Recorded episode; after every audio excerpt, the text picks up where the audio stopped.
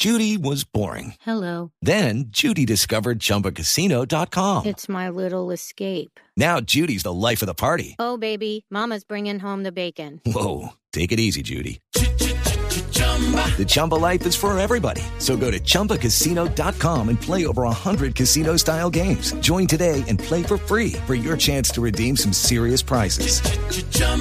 ChumbaCasino.com. No purchase necessary. Void where prohibited by law. 18 plus terms and conditions apply. See website for details. Esta hora estamos en comunicación con Oscar Santamaría. ¿Quién es Oscar Santamaría? Es ex canciller de El Salvador, jefe negociador por parte del gobierno para la firma de la paz en El Salvador y fue la mano derecha del presidente Alfredo Cipriani quien lideró la propuesta en marcha de la paz en ese país durante su mandato entre 1989 y 1994. Señor Santamaría, bienvenido a Mañanas Blue. Muchas gracias por atendernos. No, es un gusto, muy amables ustedes en llamarnos para poder entrevistarnos y desde luego poder aportar a lo que ustedes consideren conveniente. Un saludo a todo Colombia a través de ustedes. Estábamos hablando ahora con Ana Guadalupe Martínez, que digamos era la contraparte de ustedes en esa mesa de negociación hace ya más de 20 años en El Salvador. Y ahora pues... Ayer celebrábamos 27 años de paz, ayer. Sí, señor, 27 años. Eso nos estaba comentando ella al aire hace algunos minutos, así que felicitaciones y qué orgullo. Y precisamente como ya celebran ustedes 27 años de haber firmado un proceso de paz, nosotros en Colombia cumplimos dos, pero con uno de los grupos, con la guerrilla de las FARC. Ahora estamos enfrentando o seguimos enfrentando otro que es el Ejército de Liberación Nacional. ¿Se debe, señor Santamaría, seguir negociando con un grupo guerrillero cuando éste está cometiendo ataques terroristas? Yo entiendo que sí, porque la guerra la hacen ellos de todas formas. Y la verdad que la guerra en El Salvador no permitió nunca que hiciéramos otro intento de paz con ceses de fuego o ceses de hostilidades. La paz la construimos aquí en medio de la guerra, en medio de las balas, de la metralla, de las minas, de todo lo que usted puede imaginarse era la guerra nuestra de 12 años. Nunca, nunca se dieron ellos terreno, aún estando dentro de la mesa de diálogo para llevar adelante la negociación de los acuerdos. Ex canciller, ¿cómo creerle a un guerrillero? Bueno, ahí todos ustedes saben que cuando se sienta uno en una mesa con un adversario en este tipo de eh, procesos, existe realmente un muro de desconfianza enorme. Allí la verdad que uno tiene que poder ir asimilando todo el proceso, concediendo el beneficio de la duda, por supuesto, pero seguro de que se quiere llegar a determinado punto, a determinado objetivo. Eso fue lo que hicimos, aun cuando creíamos muchas veces difícil a veces de poder considerar que la palabra de ellos era en firme, en definitiva, no dijimos renunciar al diálogo, no, continuemos con el diálogo y será el tiempo el que nos va a ir dando la oportunidad de ir despejando y transparentando esas grandes interrogantes que habían. Señor Santamaría, usted fue jefe negociador eh, por parte del gobierno en un proceso de paz y siempre hay una duda, siempre se le plantea esa duda a los negociadores y es cuando en medio de la negociación, pues usted bien lo dice, que a pesar de las balas seguía la negociación, pero es que la negociación es entre bandos que combaten. Cuando esas, eh, cuando esas balas o esos atentados van contra civiles, cuando hay civiles perjudicados, ¿qué tipo de manejo se le da a la situación? Para nosotros es lamentable que la guerra de El Salvador, que dejó más de 100.000 muertos, las dos terceras partes eran civiles. De la gente que estaba en el frente de batalla, es el resto. Imagínese usted cuál era realmente la cara nuestra ante el pueblo de decir que estábamos construyendo todo un proceso a favor de todos ellos cuando ellos eran las principales víctimas de la guerra. Realmente es uno de los que yo llamo anatemas en algún momento en el que uno se enfrenta y ese es el punto más difícil. Y, pero al final es también es el que más compensa dar un paso así, porque la población finalmente a través de los acuerdos encuentra el hálito de tranquilidad y de paz y de convivencia armónica que esperaban. Ese ha sido al final el marco de donde nosotros evaluamos ahora los pasos que se dieron en aquel momento de una incredibilidad bárbara de que esto no iba a llegar a ningún fin, de inseguridad grande, de que eso no iba a conducir a nada, pero hoy sí, después de lo que hemos hablado y después de lo que ayer celebrábamos o conmemorábamos, nos dio toda la razón de que estábamos en el camino correcto.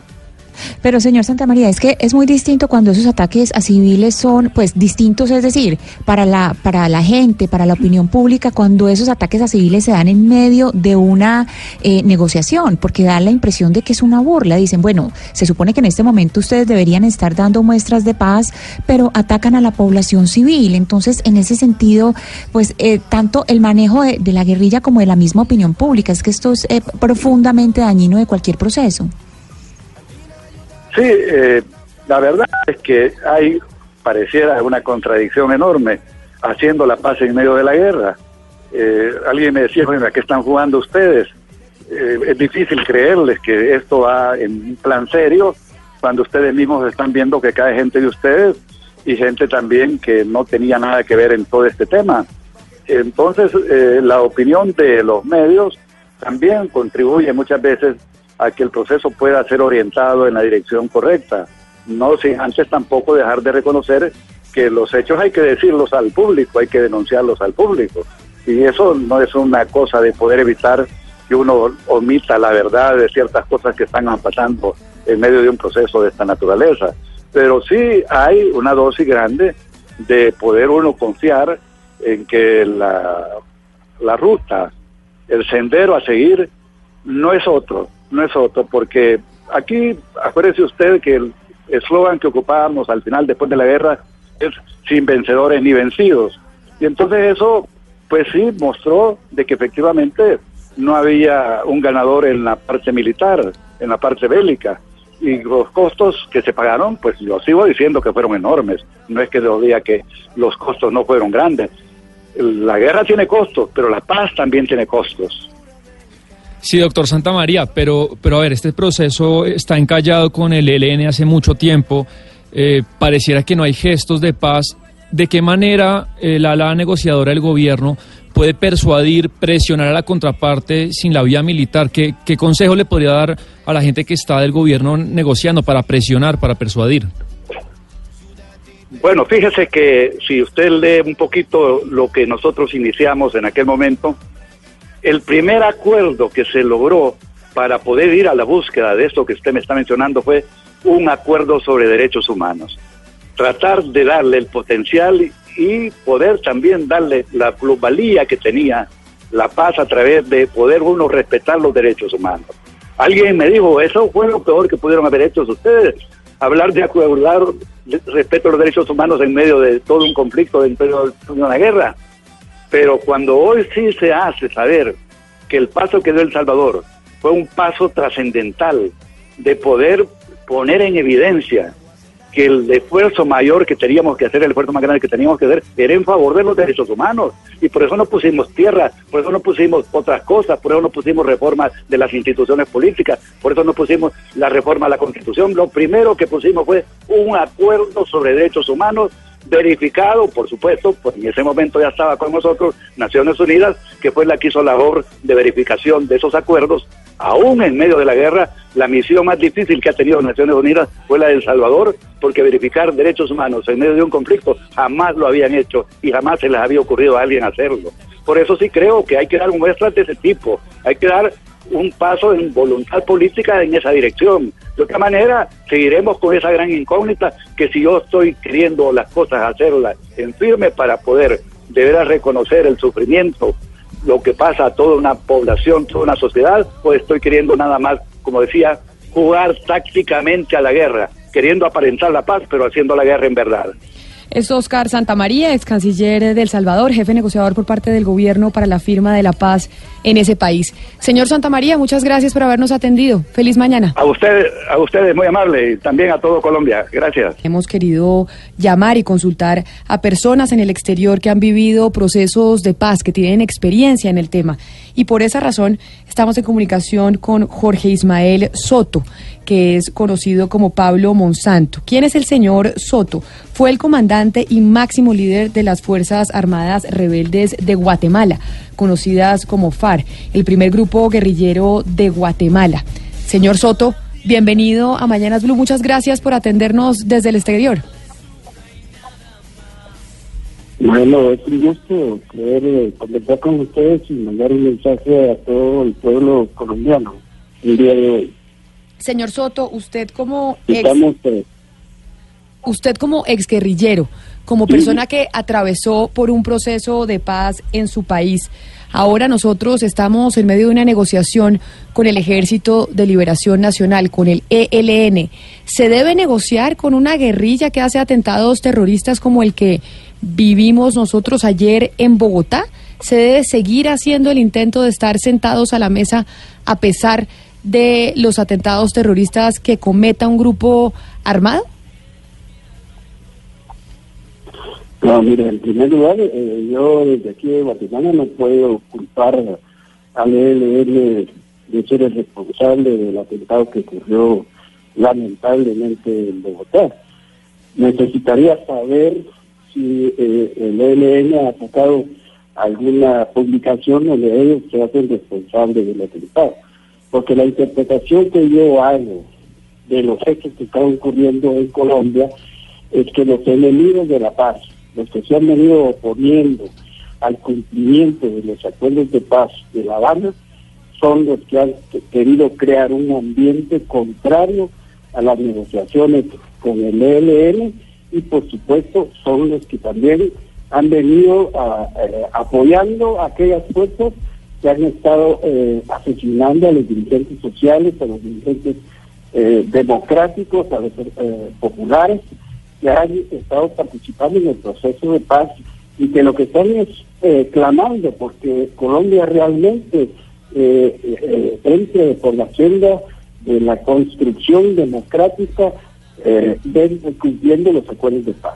Pero, señor- señor desde Soto. aquí, de Guatemala, la perfe- sí, Señor Soto, el, eh, quienes han dicho que los responsables de este atentado en Bogotá son los integrantes del ELN, han sido las mismas autoridades. Usted dice que hasta no escuchar un pronunciamiento del Ejército de Liberación Nacional, que efectivamente no se ha pronunciado ni se ha adjudicado el atentado, no podría corroborar o estar seguro que efectivamente ellos fueron. ¿Cree usted entonces que en medio de una negociación no se le debe creer a las autoridades, al gobierno nacional, que han dicho que después de investigar saben que fue el ELN el responsable, el responsable del atentado? Yo creo que los responsables del atentado son los enemigos del cumplimiento de los acuerdos de paz. Y creo que ellos son los que están creando un ambiente en Colombia es contrario a el cumplimiento de toda negociación que se pueda producir con una organización como el ELN. Yo sí estoy convencido de que quien favorece el atentado que ocurrió en estos días, el día de ayer, si no me equivoco, en Bogotá, es favorece a las fuerzas que se han opuesto al cumplimiento de los acuerdos, que son los que no quieren que Colombia entre por la senda de la democracia y del desarrollo social. Señor Soto, pero no entiendo muy bien, ¿a quiénes llama usted enemigos de la paz, los responsables? Es decir, directamente usted llama a quién enemigos de la paz, a los a los que perpetra- pe- perpetraron este atentado, o usted cree que este atentado fue un distractor para algo más? Eh, Bueno, es que en Colombia lo que se ha venido eh, manifestando abiertamente son aquellas fuerzas políticas contrarias, en primer lugar, a las negociaciones de paz y en segundo lugar, al cumplimiento de los acuerdos de paz. Y esas fuerzas eh, son evidentes.